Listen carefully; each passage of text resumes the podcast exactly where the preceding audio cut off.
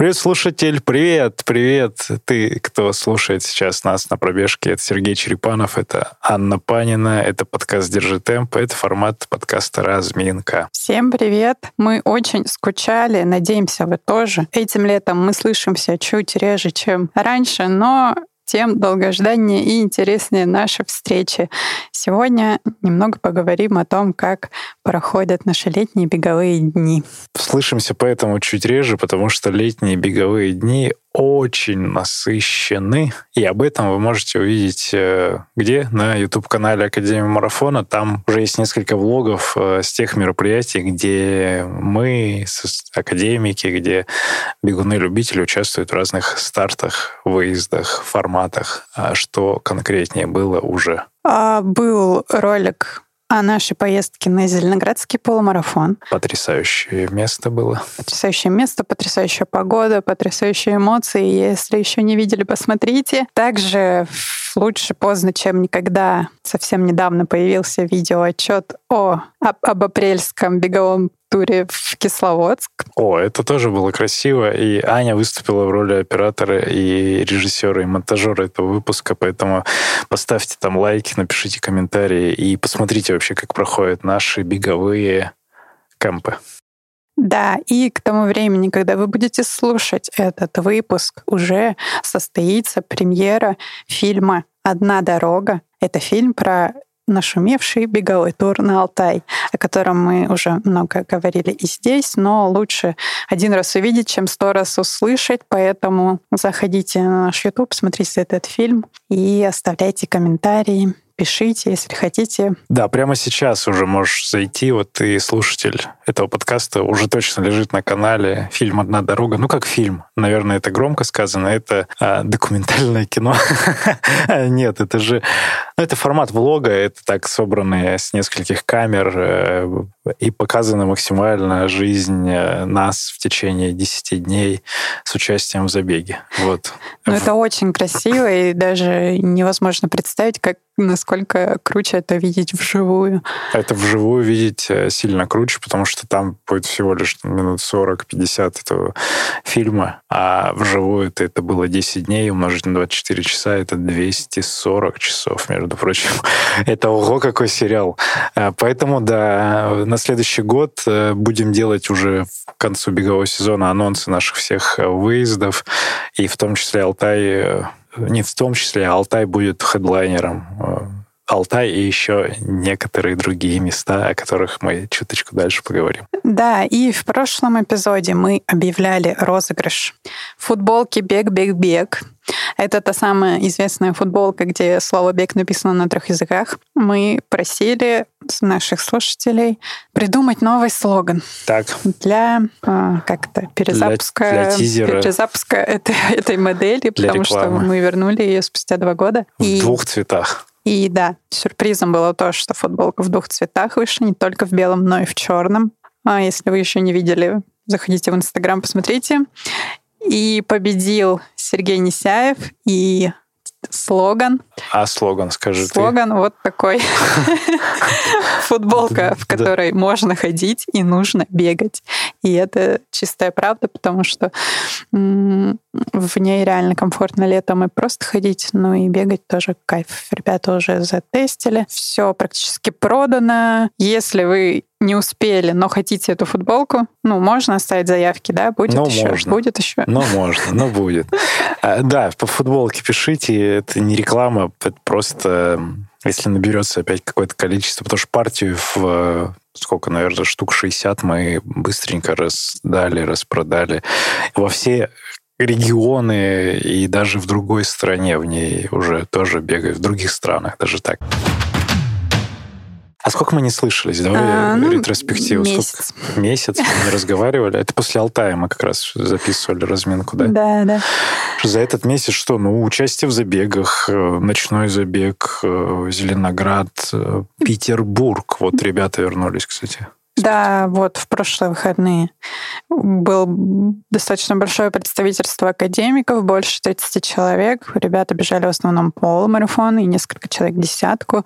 Все кайфанули, была отличная погода, красивый Питер. И интересно, что корпоративная команда НСПК «Мир», которую мы тренируем и готовим к забегам, победила в корпоративной эстафете. Я поздравляю тренера Аню Тангову, поздравляю всю команду с участием. Да, и, и правда, с, пришлось самой пробежать. С, с участием и с победой в этом во всем потрясающем мероприятии. Это красиво. Я в этот день э, как раз отвлек, отвлекся немножко и потом только увидел спустя день, что ребята еще и эстафету выиграли. Был горд, счастлив и радовался очень сильно. И еще недавно мы провели первую уникальную, экспериментальную, но наверняка не последнюю практику йоги внезапно здесь, в парке Дубки.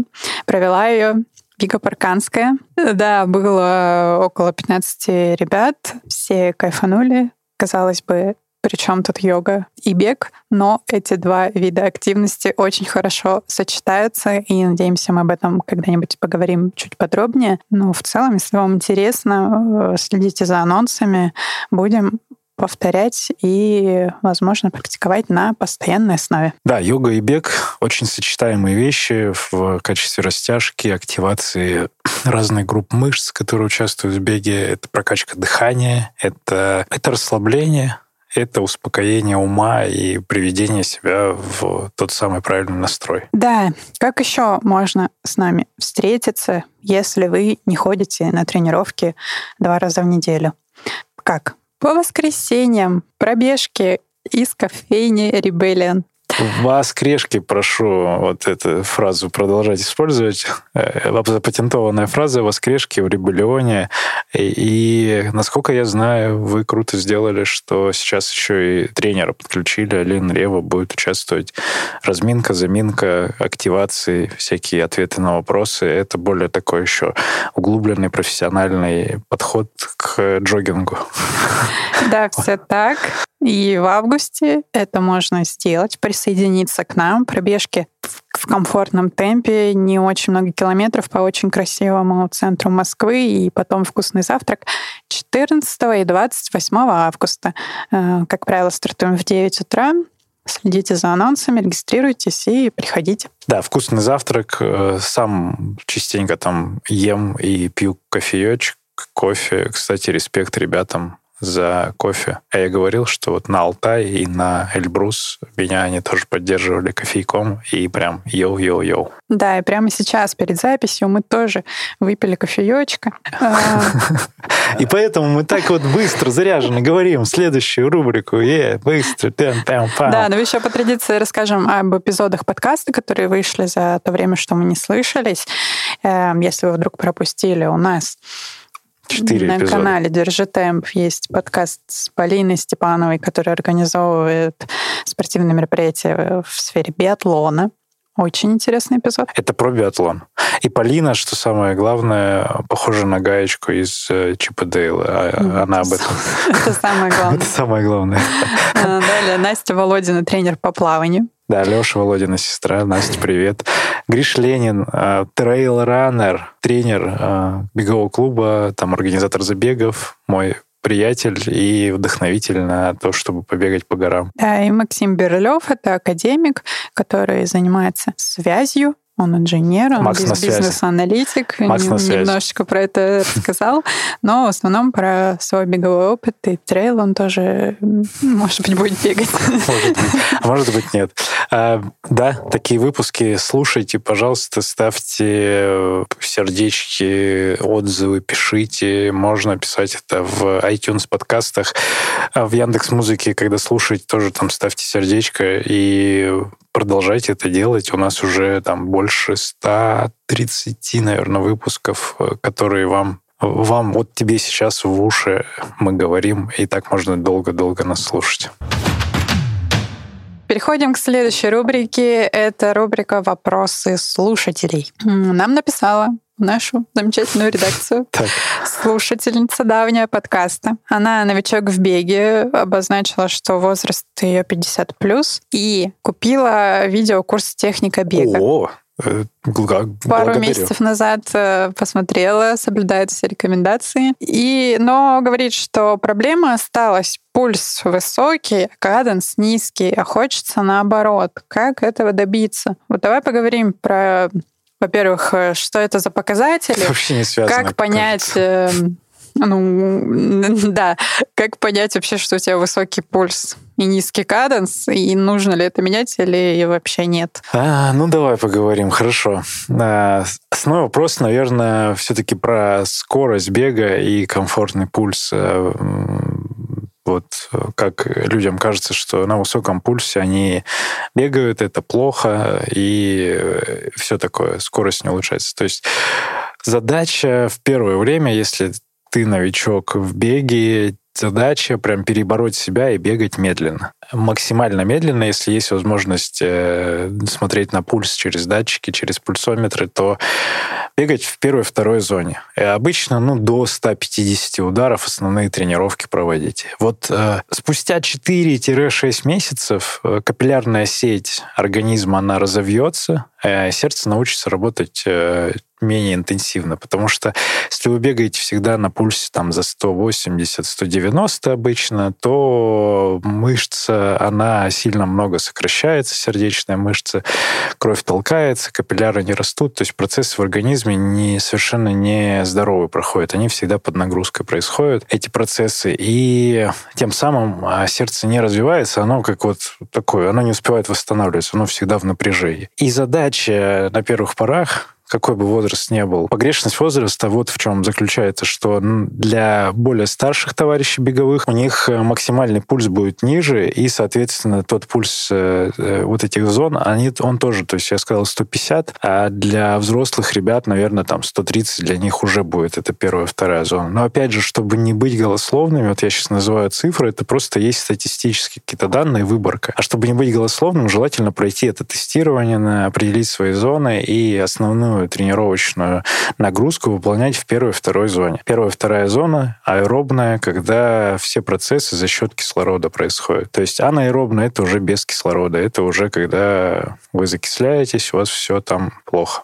Ну, или хорошо, опять же, в зависимости от типа тренировки, да. А есть какой-то кейс как у тебя твой, твой там, да, самый выс, выс, высокий пульс за, с годами поменялся? Мой самый высокий пульс с годами э, уменьшается. Ну, соответственно, я мог разогнаться до 195 раньше, там лет 6 назад, например. Сейчас я такую, такой пульс я даже 180 себя не видел уже давно очень сильно. Ну, потому что и зоны сместились, и я знаю свои, ну, эмоциональные вот эти вот терпелки. То есть я не буду терпеть на высоких пульсах, потому что ну, потому что мне лень, я, я понимаю, что это к хорошему ни к чему бы не приведет, и все, всю нагрузку я делаю там снова в четвертой зоне, то есть я в максимум никогда не забегаю.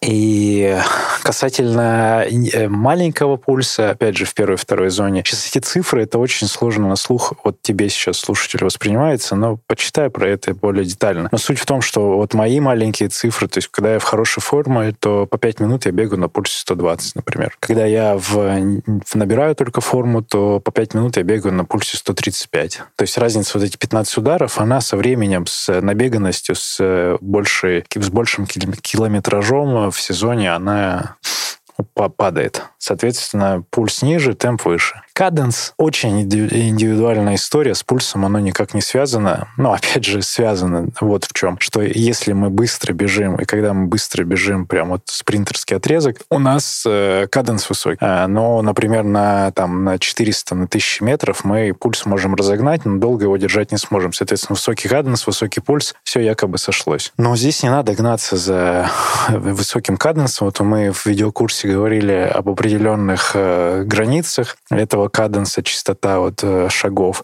Но опять же, если у тебя не получается, то это твоя индивидуальная особенность. Надо просто посмотреть со стороны, как ты бежишь и может быть, просто мобильность мышцы и мобильность сустава вообще тела пока не позволяет эти движения с такой частотой исполнять. То есть надо поработать над тем, чтобы подрастянуть мышцы, может быть, может быть, наоборот, позволить их сокращать правильно и так далее. То есть это такая очень индивидуальная особенность, и к этим показателям привязываться не стоит. Стоит привязываться к показателям комфортности, ну, длительности, может быть, на дистанции, либо к личным результатам на какой-то определенной дистанции, но спустя время, хотя бы минимум дать полгода тренировкам систематическим в правильных зонах, э, с правильными э, километражом, с правильным отдыхом. Вот это все позволит э, совершать прогресс, точечно определяя какой-то целевой старт. Вот, наверное, так. Супер. Спасибо за ответ. А, если вопросы по-прежнему есть, по-прежнему для вас доступен видеокурс «Техника бега» на сайте Академия Марафона. И по промокоду «Бегу к себе» скидка 10%. Э, латиница обязательно в одно слово «Бегу к себе». Да. Начать прокачивать технику бега никогда не поздно, полезно всем. Структурированные знания в одном месте, видео короткие, к которым всегда можно вернуться. Это топ. Это топ за свои деньги, как говорится.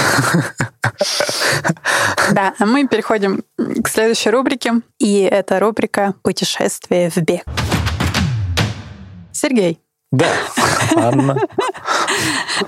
Э, поговариваю, у вас снова случился, ну не снова, может быть, впервые отпуск, беговой отпуск в горах. Такое ощущение, что я работал там по большей части.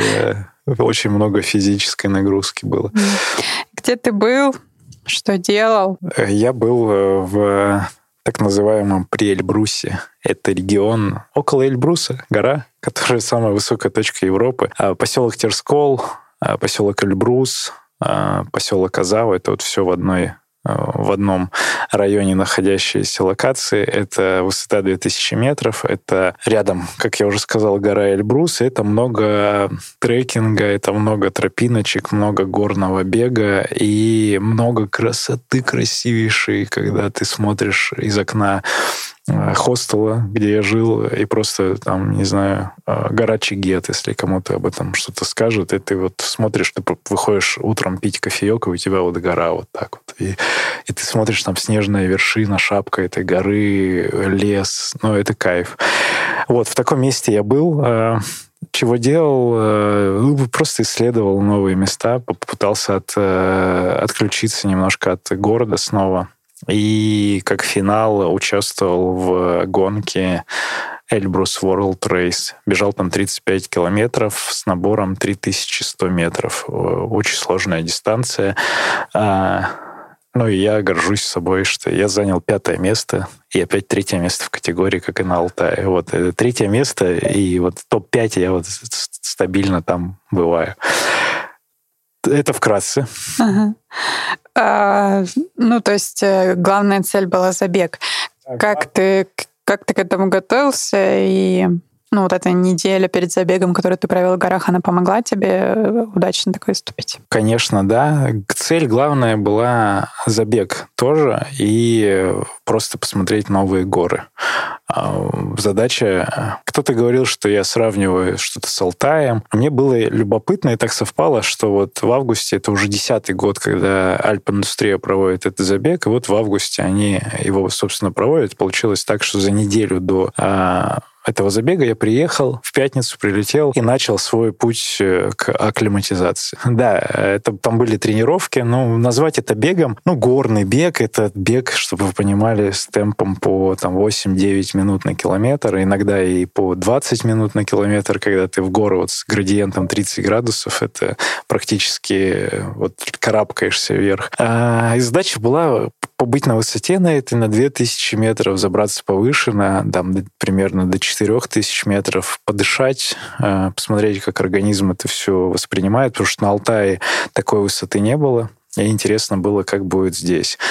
А, плюс э, ногами пройти, ну, у меня километраж, наверное, там 120-140 километров был.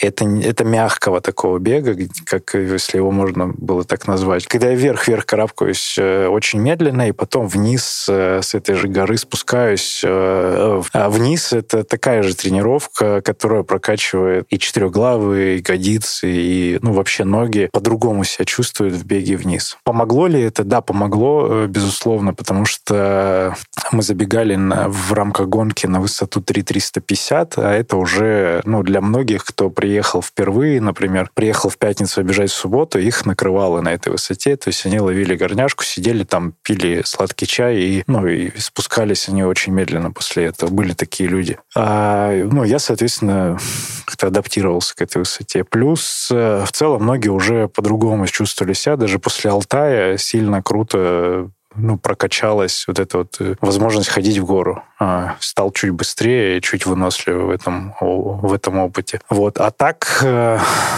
ну что, да, стал сильнее.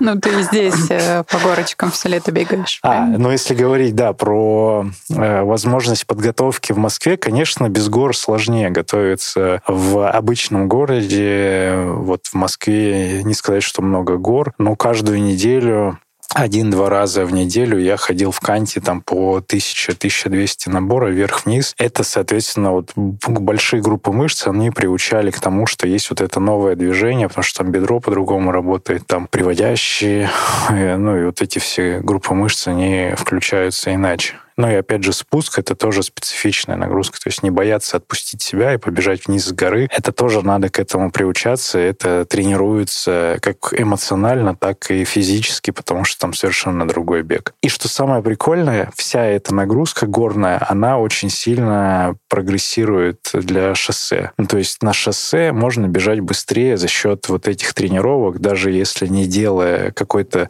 скоростной работы, за счет силы, которая появляется в ногах, оно проталкивает тебя быстрее по асфальту по ровному. А что ты думаешь о тех, кто без подготовки вот регистрируется в таких событиях и приезжает, бежит без, без какого-либо опыта и понимания, что это вообще такое? Встречал ты таких людей? Да.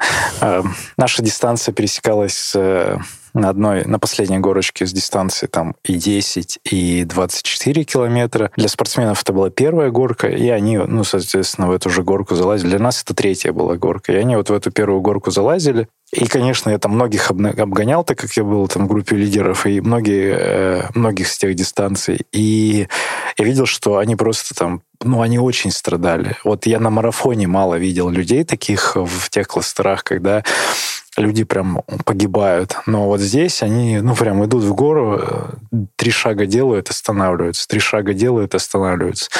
У людей в голове, наверное, работает это следующим образом. Типа, дистанция 10 километров. Или дистанция 24 километра. Ну, это же что, 24, там, это 2 часа по, по шоссе. Погулять. Погулять 2 часа. Но надо понимать, что любая высота, во-первых, сама высота над уровнем моря расположена, ну, вот этого поселка, это 2000 метров, это уже много, потому что Москва находится на высоте там 150-200 метров, ну, это разница огромная. А, во-первых, да, вот эта высота поселка, во-вторых, э, высота, на которую э, ребята поднимаются. То есть это еще тысячу метров надо вверх подняться, и на трех тысячах метрах уже совершенно по-другому, во-первых, дышится, во-вторых, вот это, чтобы тысячу метров вверх преодолеть, ну, это сравнительно сравнимо, как э, плюс 10 километров по шоссе добавить дистанции. Вот примерно так перекладывается. То есть если десятка была, то это становится двадцаткой. При этом с физической нагрузкой по ногам и по дыханию. Если это 24, то это 30, 30 там, 35 получается. Опять же, погода сильно влияет. Питание, если там перед горкой, перед началом захождения в горку ты не, не поел гель, то у тебя энергии просто чисто физически в мышцах не хватит, э, чтобы это все преодолеть.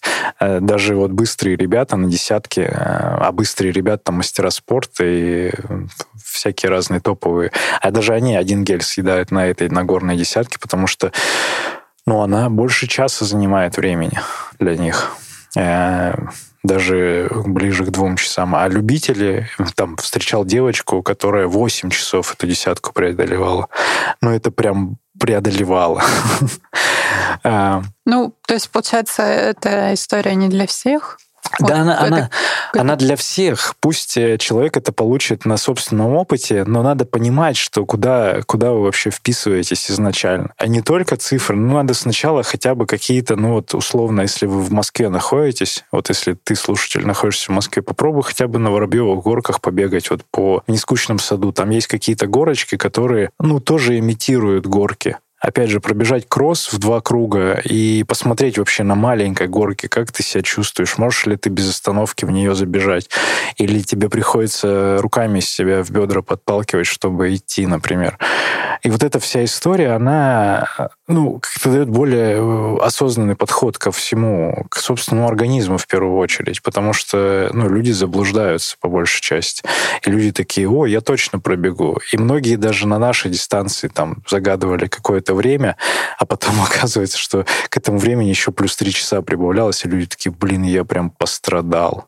Они уже после осознают, как, как им тяжело. То есть э, приехать, поучаствовать, посмотреть на красоту и даже пройтись пешком, это, в принципе, неплохо, но желательно же при этом не страдать, поэтому, наверное, стоит более ответственно подходить к выбору беговых приключений для себя. Да это даже без... Смотри, это без оценки, во-первых, э, неплохо, нехорошо. Это прикольно, что люди приезжают и видят горы. Для них этот опыт, он очень показателен. Главное, чтобы сделать выводы после этого всего, добавить себе тренировки силовые, добавить себе какую-то возможность просто погулять на ногах больше трех часов, например. Э, я всегда говорю, как к марафонам тоже. Если хочешь пробежать марафон, ты пройди просто 5 часов пешком по городу, без э, остановки, без присаживания в кафе, и потом почувствуй спустя несколько дней, как у тебя организм вообще адаптируется к этому. Если все ок, ну да, потихоньку продолжай тренировки, там что-то делай. Если уже после 5 часов тяжело, ну вот делай выводы, что будет на марафоне. Там еще больше ударной нагрузки.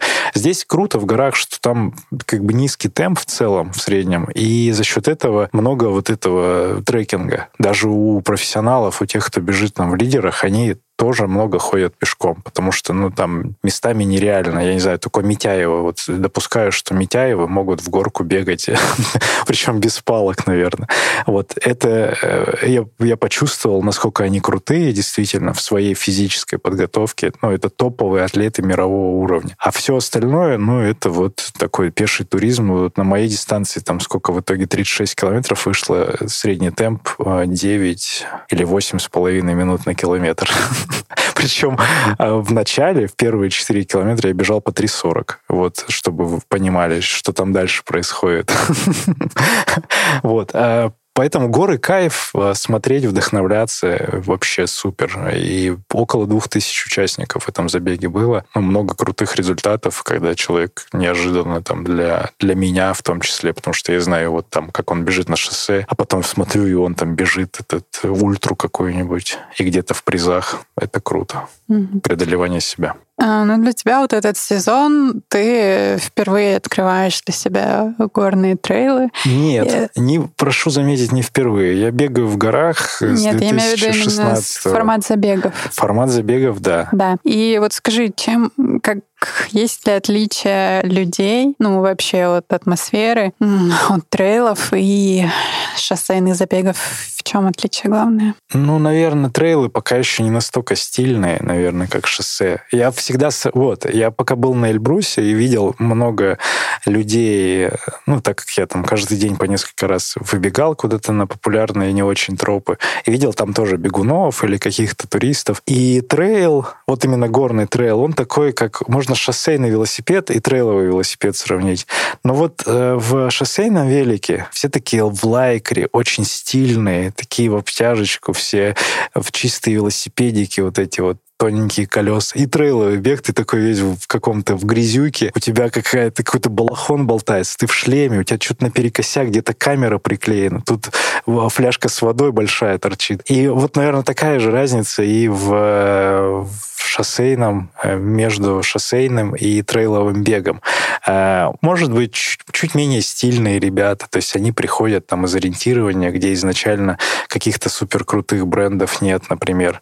Э, может быть, они, ну вот просто ты, ты такой в естественной среде бегаешь по грязюке, у тебя там могут быть локти, руки ободраны. Ну, там, наверное, больше идет речь о технологичности экипировки, а не о красоте, и поэтому она, в принципе, ну, плюс-минус вся одинаковая для трейл-раннинга. Нет, в трейле как раз более технологичная должна Я быть. Я говорю. Но она Поэтому может... там о красоте она, никто она, не думает. Нет, она может быть красивая, но она, если красивая и технологичная, она сильно дороже обычной экипировки. Это прям сильно дороже. Вот там, не знаю, куртка, которая для бега обычная, может стоить ветрозащитная, здесь там 5-6 тысяч рублей. А мембранная курточка, которая в горах от ветра и от всего защищает, и она стильная, она стоит 20 тысяч рублей. То есть в два-три раза вот красивая экипировка стоит дороже. И, возможно, это тоже ну, часть такого показателя, что немногие себе такую прям экипировку могут позволить. Может быть, в стиле, плюс в отношении к э, самим забегам. А, люди приходят, э, они понимают, что они туристы, они приходят погулять зачастую. Ну, вот со мной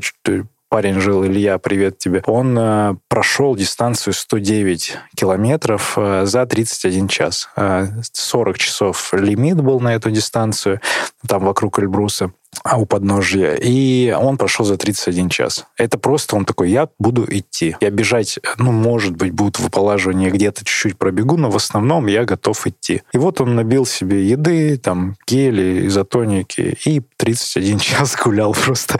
Ну, и это не самый худший результат, я так скажу. То есть он там 40 место из 70 э, участников занял, например. И это он просто гулял, он такой, ну, у меня такое отношение. Ну, у него жена, все, и он... А, вот в чем прикол. Может быть, люди люди, которые в семье и в обычной жизни, они тем самым отдыхают от обычной жизни на сутки и больше, уходят в такие вот ну, приколы, в такую дистанцию. В основном там все приезжают какую-то ультру длинную пробежать, там 60 километров, 109, а, 127. И они просто там 10 20-24 часа гуляют наедине с собой, с природой. Но это кайф, с другой стороны. Если они в обычной жизни, офисные клерки, у них семья, тут у них двое детей, они такие, блин, я хочу ну, отдохнуть. Мне реально кайфово вот так полазить в горах. Вот есть такое отношение. Может быть, люди и так еще отдыхают. На марафоне ты что, пробежал 3-4 часа, вернулся, вот тебя уже ждут, э, и все, все понятно. А здесь еще и день телефон сел, до тебя дозвониться не могут, ты без связи в горах,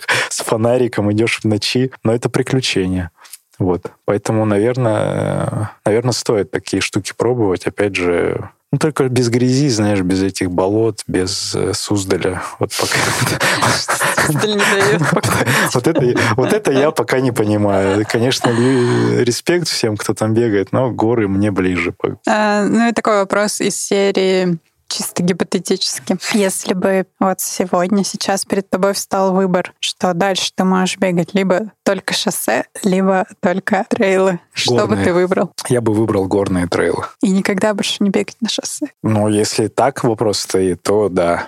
Ну, потому что э, если есть возможность выезжать в горы и бегать в горах, то с удовольствием горы. Ну, потому что, как я тебе рассказывал в течение вот этой недели, когда я выезжал, а мне все-таки нравится, когда нет людей и где-то природа.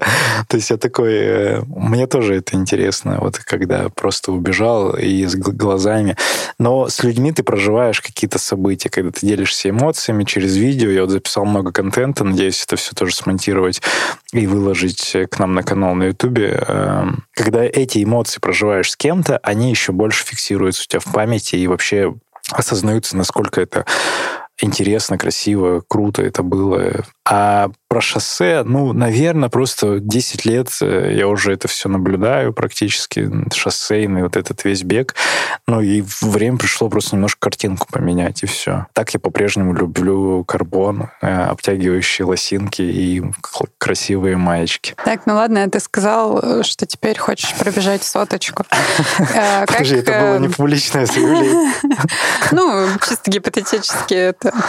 Как приходит вот это осознание, что все марафона мало, надо дольше. Как вот с философской точки зрения, как, как к этому быть готовым? Это же тоже своего рода, ну, такое ментальное, да, испытание. Вот говоришь, там уйти больше суток быть одному наедине с собой. Это же, ну, наверное, тоже не каждому дано. Вот это... Ты э, пришел к этому, почувствовал, что ты этого мне, хочешь? Да, мне хочется просто именно попробовать с точки зрения физики организма. Вот я понимаю, что 7 часов я могу выдерживать там нагрузку, ну, довольно интенсивную.